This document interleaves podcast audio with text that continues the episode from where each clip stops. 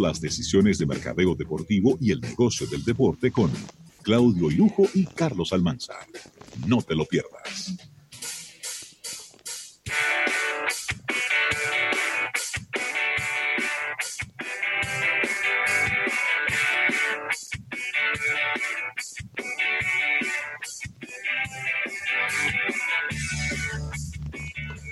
Bueno, y ya estamos de regreso por aquí en este programa Almuerzo de Negocios. Qué bueno poder eh, inmediatamente hacer esta sintonía con, nuestro compañero Claudio Irujo. Ya en un ratito se suma Nelson González. Eh, y bueno, vamos a estar en el día de hoy, eh, ya le habíamos comentado, pero vamos a estar en el día de hoy hablando de las consecuencias y cuáles son quizá los próximos pasos que vamos a tener que estar dando con el fútbol, pero no solo en la República Dominicana, sino también a nivel internacional. Eh, quiero agradecer esta sección de marketing deportivo a Lubricantes Amali, también eh, a compradirecta.do y pues eh, de inmediato pasarle a, a, mi compañero Claudio Irujo que, para que empiece a presentar a sus invitados. Perfecto, Ravelo y a todo el público. Pues fíjate, eh, como no es de extrañarse, todas las actividades eh, deportivas, económicas, productivas del, del mundo están paralizadas. Por tal razón, nosotros estamos viendo, hemos venido como programa dando un apoyo de manera eh, real para poder oír de todas las organizaciones y de todos los sectores cuáles son sus planes. Pues ahora le toca a la industria deportiva, que muy bien sabemos todos, ha sido muy golpeada porque tiene una cantidad de variables que golpean directamente con el tema de, lo que es el COVID. ¿Por qué? Porque nos, no nos permiten eh, aglomeraciones, o sea, no tenemos público, tenemos una actividad de contacto, la mayoría son actividades de contacto físico que no nos permite el distanciamiento social, y en fin, todo esto ha sido un duro golpe para la industria deportiva a nivel mundial y, y no es la excepción de nuestro país. Se me acercó en estos días nuestro compañero que ya se ve en pantalla, Maynor Valverde, de Nuevo Cielo, y tuvimos esa conversación y él me decía, caramba, ¿qué podemos hacer desde nuestras plataformas para empezar a por lo menos vislumbrar cuáles son los próximos pasos? Porque, eh, y esto es ya a título personal, hemos visto que muchas ligas han estado teniendo posiciones, pero no hemos visto acciones eh, desde mi punto de vista. Y es importante que esto ya se empiece a, detallar y a, proponer, inclusive teniendo los ejemplos de países que ya están más avanzados en este proceso que lamentablemente está viviendo el mundo. Y lo hemos dividido en diferentes eh, programas, Ravelo y Público. Y es el hecho de que hoy vamos a tocar el fútbol, pero pretendemos tener este programa especial también el viernes que viene y el otro viernes y los viernes que sean necesarios con las distintas disciplinas deportivas y los responsables de ellas. Yo creo que no voy a hablar más porque somos muchos hoy y muchos temas que tratar, así que le voy a dar la bienvenida y que él sea el host de, de los invitados. Él como invitado, pero Minor ya no es un invitado. No, de esto. Así que bienvenido, Maino. Eh, gracias, de verdad, gracias a, todos. Eh, como dijo Claudio, esto nació de, una preocupación de ver que todos los sectores, eh, bueno, estaban accionando, estaban buscando una forma, primero de hacerse visibles, segundo, de crear mecanismos que lleven a la reactivación de, su, de su sector industrial. Y nos surgía la preocupación de que no veíamos el caso de, deporte en general. Como les dijo Claudio, son tres capítulos en principio. Hoy comenzamos con el fútbol Eh, tengo un grupo de invitados que yo creo que es tanto, no quiero que los vean en el caso de dos de ellos, que son Abelino Cuadra y Jorge Allen Baucher, no los vean desde el punto de vista del cronista deportivo, no vienen a hablar de crónica deportiva, vienen a hablar como parte de lo que es la estructura de la industria del fútbol en República Dominicana. Abelino, por ejemplo, es productor de varios de los eventos más importantes de fútbol en el país. Tuvo a su cargo la producción de la última Copa del Mundo. Muy seguramente tenía planificado algo para la Eurocopa, que fue cancelada. Es eh, parte vital del equipo de producción de la Liga Dominicana de Fútbol, de la producción de televisión. Y es un apasionado del fútbol. En el caso de Jorge Allen Bauer, es hasta hace poco, director de desarrollo de la Federación Dominicana de Fútbol, en el mes de diciembre dejó esas funciones. Eh, tiene, junto con su padre, la escuela de fútbol más importante histórica del, del país. Cuando digo importancia es por la relevancia social que, que tienen. Claro. Y bueno, tienen un programa de fútbol que ha persistido por varios años. Entonces es en esos roles que los hemos invitado no sé si ya estará conectado, pero está confirmada la conexión con Carlos del Campo. Ya don Carlos está por aquí ya. ¿eh? Que es el director adjunto de la presidencia de la Liga de España. Le agradezco enormemente el, haber aceptado estar con nosotros. ¿Por qué? Porque primero no viene con una visión, no viene de forma institucional, viene como el experto en gestión deportiva que es, que nos va a dar una amplia visión no solo de lo que pasa afuera, que es como vamos a comenzar, sino que también nos puede aportar un poco de ideas y conocimiento de qué está haciendo la industria del fútbol fuera. Entonces, le doy la bienvenida. Eh, Claudio, Rabel, ustedes son los moderadores. Comenzamos con el que ustedes deseen. Comenzamos con el tema del fútbol internacional, así que le doy paso a Carlos para que nos pueda contar cuál es en este punto la visión que él tiene de lo que va a suceder con el fútbol internacional. Sabemos que Francia, en una sorpresiva decisión, el gobierno dio por cesada las ligas profesionales hasta septiembre.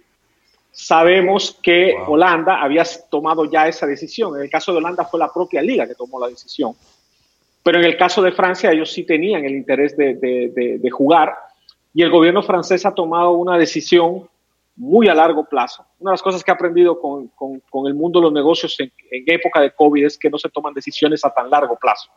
El día que yo vi la decisión de Francia me quedé sorprendido porque eh, el impacto económico que esto tiene para, para todos los componentes de, de, la liga francesa es muy fuerte, porque cuando veamos industria no veamos al jugador de fútbol. Se tiene un contrato muy bueno y se lo van a pagar. Claro, y probablemente no tiene ningún problema Ningún problema con quedarse un año en su casa tranquilo disfrutando. Veamos a las transmisiones de televisión, los cronistas deportivos, hasta el que vende eh, un refresco dentro del estadio, hasta el que vende la piratería. Yo siempre lo digo, veamos como parte de esta industria hasta el pirata. No nos gusta, luchamos contra él, claro. pero es parte afectada. Pues nada, Carlos, bienvenido. Pues muy buenas tardes a todos. Encantado de volverte a ver, Minor. Hace mucho tiempo que no nos vemos y bueno, siempre es un, placer verte. Así es, yo creo que además desde el punto de vista de lo que es el fútbol, pues eh, está globalizado, ¿no? Es decir, las decisiones que en un momento determinado eh, pueden afectar a un mercado, al final se produce un efecto contagio respecto a, los demás. Como bien decías, el primero en cancelar su liga fue la liga holandesa, no es que sea una de las grandes ligas de Europa, pero evidentemente fue la primera. Coincido en el calificativo de que sorpresivamente la liga francesa, eh, hace tres, cuatro días, el, el, gobierno de la, de la, de, la, República Francesa decidió eh, cancelar eh, las competiciones de fútbol y sorprendentemente no se ha cancelado ni el Tour de Francia, ni tampoco Roland Garros. Uno se ha pasado al mes de octubre y el otro se ha pasado concretamente, quiero recordar Roland Garros, al mes de septiembre. Evidentemente, nosotros las noticias que tenemos, puesto que la propia UEFA, el organismo europeo que regula, digamos, eh, a nivel europeo lo que es el fútbol, pues desde un primer momento sí ha manifestado eh, lo que es eh, la obligación de terminar las competiciones nacionales y de hecho incluso se adoptó el acuerdo de que aquella eh, competición nacional que no terminara su campeonato de liga motu propio, a excepción de que fuera el propio gobierno el que impidiera que prosiguiera la liga, pues no participaría en la temporada eh, que viene, la 2021, en competiciones de, eh, europeas. Me estoy refiriendo concretamente a Champions League y Europa League. El caso eh, francés, por las noticias que tenemos, es un poco también desde el punto de vista que el gobierno francés ha visto que los actores principales de, esta situación, la Federación, la Liga Francesa, eran incapaces de ponerse de acuerdo. ¿no? pero bueno, ha tomado esa decisión. El caso italiano, eh, con la Lega eh, Calcio. Eh, esta misma tarde ya los clubes en asamblea han decidido, digamos, proseguir el campeonato, terminar el campeonato. es la voluntad que han manifestado, salvo que obviamente el Estado italiano lo impida, ¿no? Pero este es un caso muy claro de, digamos, que ya se empiezan a poner de acuerdo, ¿no? El caso inglés, la Premier League, eh, a nivel de ingreso yo creo que la liga más, eh, digamos, más potente, eh, no solo en Europa, sino en el mundo, sí ha tomado también la decisión de terminar su campeonato. Y digamos que un paso más para adelante, ya que estamos hablando de las cinco grandes ligas, tenemos el caso alemán, la Bundesliga, que van un poquito más avanzados. De hecho, toda esta semana ya han vuelto a los entrenamientos y eh, tienen intención de iniciar su competición a primeros del mes de junio. ¿eh? Los alemanes en esto, no solo en esto, en muchas cosas son, digamos, más organizados dentro de lo que es el mundo europeo. Y luego tenemos el caso español, que es un poco yo creo que el que mejor conozco, ¿no? Y el caso español, pues bueno, nosotros ahora mismo estamos en una situación que concretamente en el día de ayer, ya por parte de la autoridad sanitaria española se nos ha auto, eh, aprobado el protocolo que teníamos nosotros respecto a comenzar con los entrenamientos, que es básicamente el primer paso, igual que en Alemania, pues en España obviamente el primer paso es ya comenzar los entrenamientos en una primera fase, entrenamientos individuales. Aquí en España lo que es la desescalada desde el punto de vista del Estado, del Gobierno, se han marcado cuatro fases. Una fase cero, que empieza concretamente en el día de mañana, hasta una fase 4. En esta fase 0, que cada fase dura 15 días, tenemos, eh, digamos, eh, eh, la autorización gubernamental para en los entrenamientos individuales. Nosotros hemos hecho un protocolo muy prolijo regulando todas estas situaciones, regulamos absolutamente todo, de cómo se han de desplazar, de la ropa, de la desinfección de las instalaciones, es decir, un protocolo que es mucho más fácil adquirir un contagio en el supermercado que, eh, eh, digamos, adquirir un contagio lo que es el, entreno. Ya nuestra intención es que después de esta fase, todavía no existe obviamente una fecha determinada, podamos terminar las competiciones entre el mes de junio y el mes de julio. Esa es nuestra intención y nuestro deseo, y para eso estamos trabajando. Al principio de la intervención de Maynor hablaba un poco de lo que es el impacto a nivel eh, digamos, dentro como sector económico del mundo del fútbol, cuatro datos macroeconómicos para que tengan una idea de lo que supone el fútbol en España. ¿no? El impacto de nuestra liga en, nuestro entorno, pues prácticamente es, eh, del Producto Interior Bruto supone un 1,37%, genera directa e indirectamente 184.000 puestos de trabajo, aporta a las arcas del Estado a través de impuestos la cantidad de 1.500 millones de euros, a nivel mundial, a nivel global, tenemos una audiencia de 3.000 eh, de 3 billones, 3.000 millones de espectadores. A nivel nacional tenemos una audiencia de 318 millones de espectadores. A nuestros estadios esta temporada teníamos una previsión, obviamente esta previsión, habida cuenta que nos queda casi un 30% de disputar, se va a deshacer de 14.8 millones de espectadores y unos ingresos por televisión de 2.000 111 millones de euros. Yo creo que estos son los datos a nivel macroeconómico. Al principio empezábamos hablando de Francia. También salió la noticia que Canal Plus, titular de los derechos de televisión de la Liga Francesa, junto a Bain Sport, ya les ha anunciado que no les va a pagar obviamente, hasta la finalización del contrato, puesto que no, eh, digamos, no han dado el servicio y yo creo que desde el punto de vista económico sí va a tener un impacto muy importante. Eh, Abelino, Jorge Allen, bienvenidos. Y Claudio también, si quieren agregar algo, alguna pregunta, bienvenidos, siéntanse en confianza. Bueno, yo eh, saludar a Abelino, a Jorge Allen, a Nelson también, que, que, se, que se ha sumado. Y, pues muy contento de tenerlos por aquí, ¿verdad? A, mí se me ocurre, se me ocurre preguntarle a don Carlos, y, y quizás los demás que, igual tienen también tanto contacto con, estos temas del, del, fútbol. Obviamente, una de las partes más importantes quizá de, de, cualquier competición profesional es la calidad de los jugadores, ¿no? Y el, el desempeño que ellos tienen en el campo, ¿no? Por, por alguna razón se dice que la Liga Española es la, mejor liga del mundo porque tiene los mejores jugadores y demás. Pero cuando tú tienes jugadores que por más profesionales que sea, tienen dos meses en su casa sentados, eh, comiendo, eh, sin poder entrenar, sin poder jugar a capacidad, en un deporte que prácticamente el jugador profesional de fútbol se pasa 11 meses jugando fútbol sin, sin descanso. ¿Qué impacto puede tener todo este tiempo sin jugar en la calidad de un torneo de primer mundo como la Liga Española, como la Liga Alemana, la Liga Italiana y la Liga Francesa? Bueno, pues vamos a ver, obviamente yo no soy un experto en lo que es en preparación física, pero sí es una realidad que prácticamente van a estar parados eh, dos meses. ¿no? En este sentido, sí, desde nuestros clubs lo que sí se ha hecho es un protocolo de entrenamientos en casa. Obviamente, eh, y afortunadamente para ellos, pues muchos de los jugadores pues disponen de, digamos, de un gimnasio en casa. No todos, obviamente, ¿no? Pero una gran mayoría sí pueden tener, digamos, vivir en unas condiciones eh, mejores que los que vivimos, pues como es mi caso, en un, piso y no tengo esa capacidad de, tener eh, pues un gimnasio o un, mero sitio para salir al aire libre, ¿no? Pero bueno, indudablemente eh, los preparados físicos sí han tomado una serie de medidas, medidas para conservar esa, esa forma física, no es lo mismo, obviamente, de control de peso. Es muy normal que prácticamente cada. Hoy leía yo que había un entrenador que cada dos días los jugadores le tenían que mandar el peso para controlar que no habían engordado y demás pero indudablemente también se ha tenido muy en cuenta y cuando he empezado a hablar, que ya está a final de esta semana nosotros empezamos lo que es el protocolo de vuelta a los entrenamientos, primero de una forma individual y en la última fase de una forma colectiva,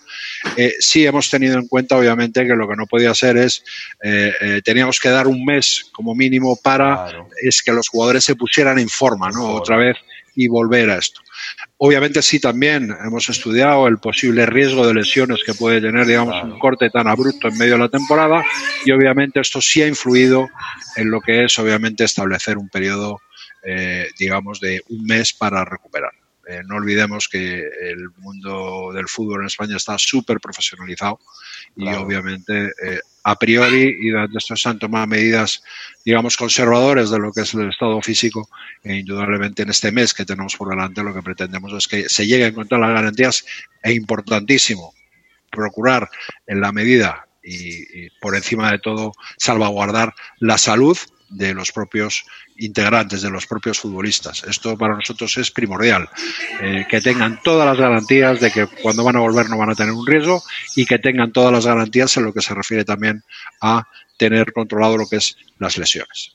Eh, ahí en lo que dijiste, Ravelo, me gustaría oír darle la palabra a Jorge Allen y a Abelino para ver de ellos cuál es su visión, qué ellos esperan en términos de calidad que vamos a tener con este regreso del fútbol si se da bajo estas condiciones y como habló Ravelo, con esta situación física claro. tan atípica. Adelante.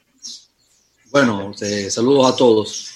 Eh, la calidad va a estar intacta, o sea, la calidad de los jugadores siempre está ahí. Yo creo que la calidad nunca se le va eh, por X o por Y al jugador. Ya, como ustedes bien explicaron, la condición física.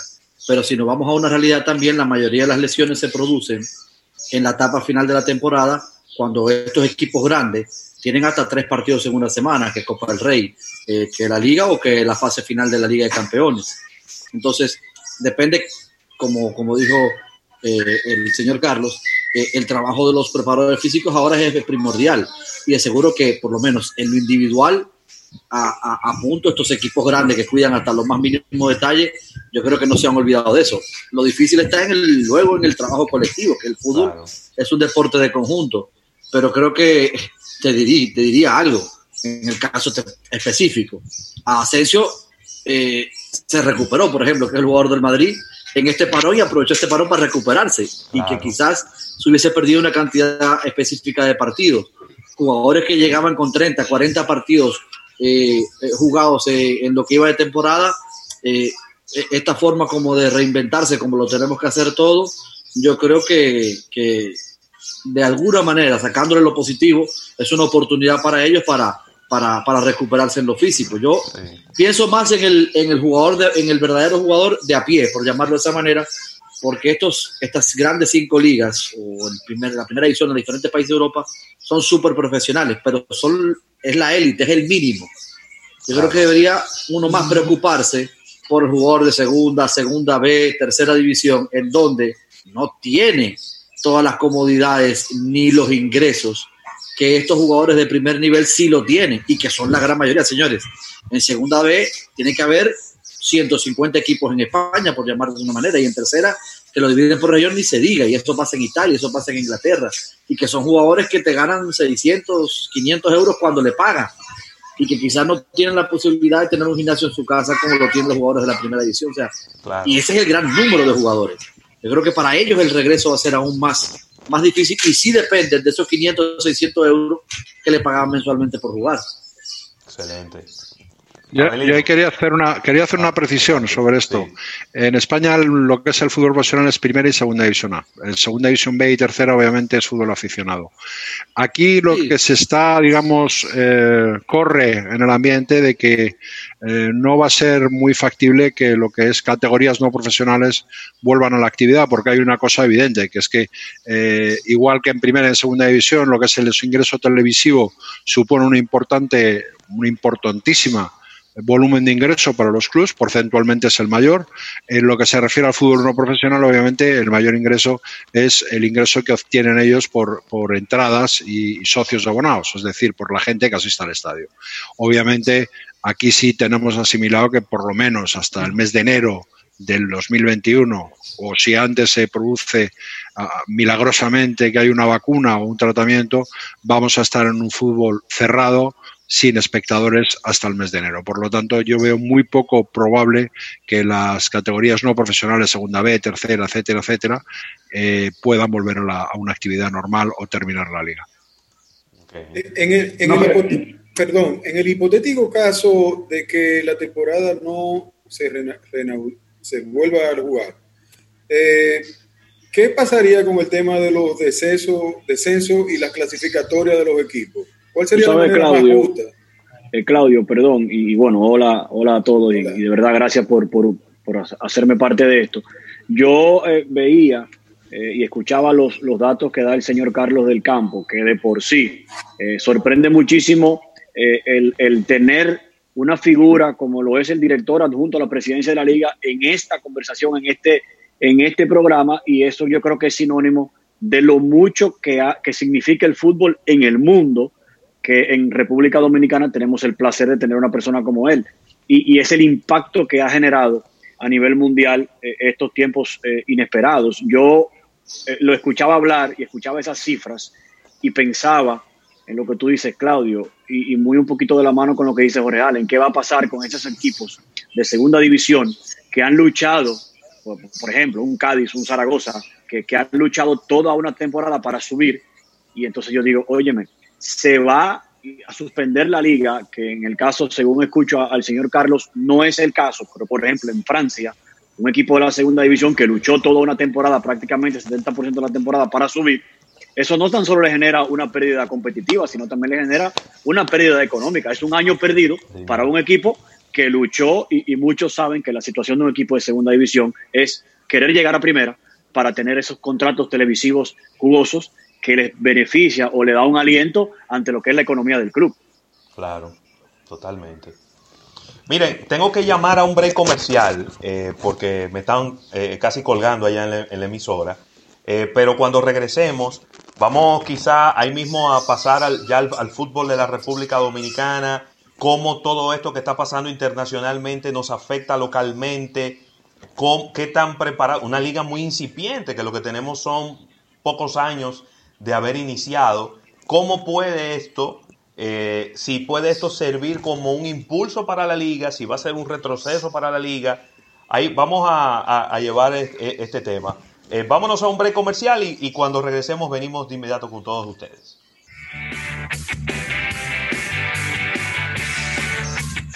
Estás escuchando Almuerzo de Negocios. Llévanos contigo, te queremos ayudar para que compartas más. Estaremos donde quieras estar, siempre contigo, tu camino más seguro. No importa la hora de día, de noche, siempre estaremos para ti. Llévanos contigo. Descarga ahora tu app La Nacional. Más detalles en alnap.com.do. Asociación La Nacional, tu centro financiero familiar, donde todo es más fácil. Muchachos, ¿dónde puedo escuchar el programa a cualquier hora y en todo momento? Es bien fácil. Lo puedes escuchar en Spotify, iTunes o Spreaker. Es bien sencillo. Accedes a la herramienta de tu preferencia. Te vas a la sección de podcast, colocas almuerzo de negocios y ahí verás nuestros diferentes episodios con tus secciones favoritas. Por algo hacen llamarse el primer multimedio de negocios de República Dominicana. Almuerzo de negocios. Con el objetivo de detener la expansión del coronavirus, la Oficina Nacional de Estadística exhorta a la ciudadanía a aplicar las medidas recomendadas por nuestras autoridades, entre ellas aplicar el distanciamiento social, lavarse frecuentemente las manos con agua y jabón, cubrirse con el codo, la boca y la nariz al toser o estornudar, evitar tocarse los ojos, la nariz, la boca y la cara, limpiar y desinfectar diariamente su casa, incluyendo los panutrios de las puertas y ventanas, respetar el toque de queda y atender solamente las recomendaciones de las instituciones autorizadas del Estado sin llevarse de rumores ni falsas informaciones. Combatir el coronavirus es un compromiso de todos. Quédate en casa. Oficina Nacional de Estadística.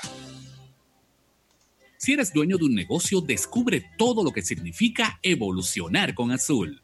Esto va desde poder aceptar pagos con tarjetas y dispositivos móviles en tu comercio físico o vender desde tu página web con la seguridad, estabilidad y el servicio que necesitas hasta contar con herramientas innovadoras para mantener el crecimiento de tu empresa. Con nosotros cuentas con un aliado para cerrar siempre en azul. Más información en azul.com.do. Muy bien. Usted es el indicado para el mejor puesto de vendedor que tenemos en la empresa. Excelente, muchísimas gracias. ¿Usted puede viajar al interior del país? Oh, pero claro. ¿Y su carro? ¿Puede? Eh, mm, eh, eh, ey, ey, ey, ey, no te fundas. Usa lubricantes Amali